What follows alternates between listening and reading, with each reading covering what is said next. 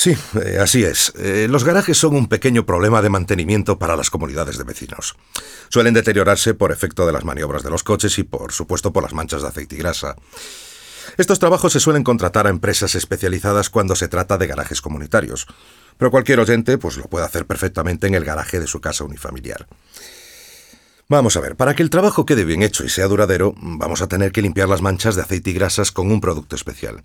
Cuando vayáis a comprar este producto tenéis que preguntar por un desincrustante. Siempre suelo recomendar algún producto o algún fabricante. En este caso, dará buen resultado el Desincrustois de Teais. Como veis, el nombre es fácil de recordar.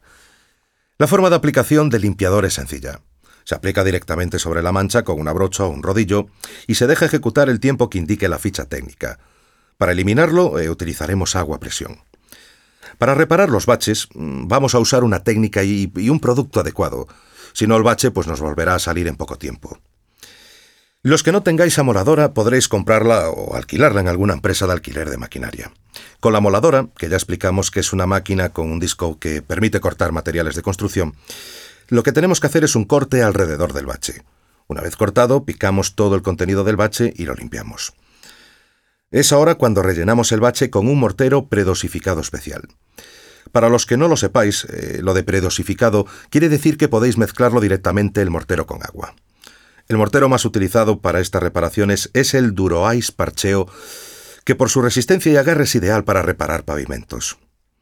Cuando tengáis aplicado el mortero, lo dejáis secar el tiempo que recomiende el fabricante.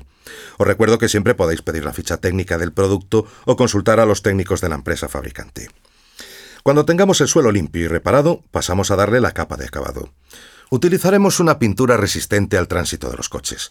Las mejores pinturas para este tema son las que están hechas a base de resinas epoxi. Un producto adecuado es el Epoice S, pero puede valer alguno similar.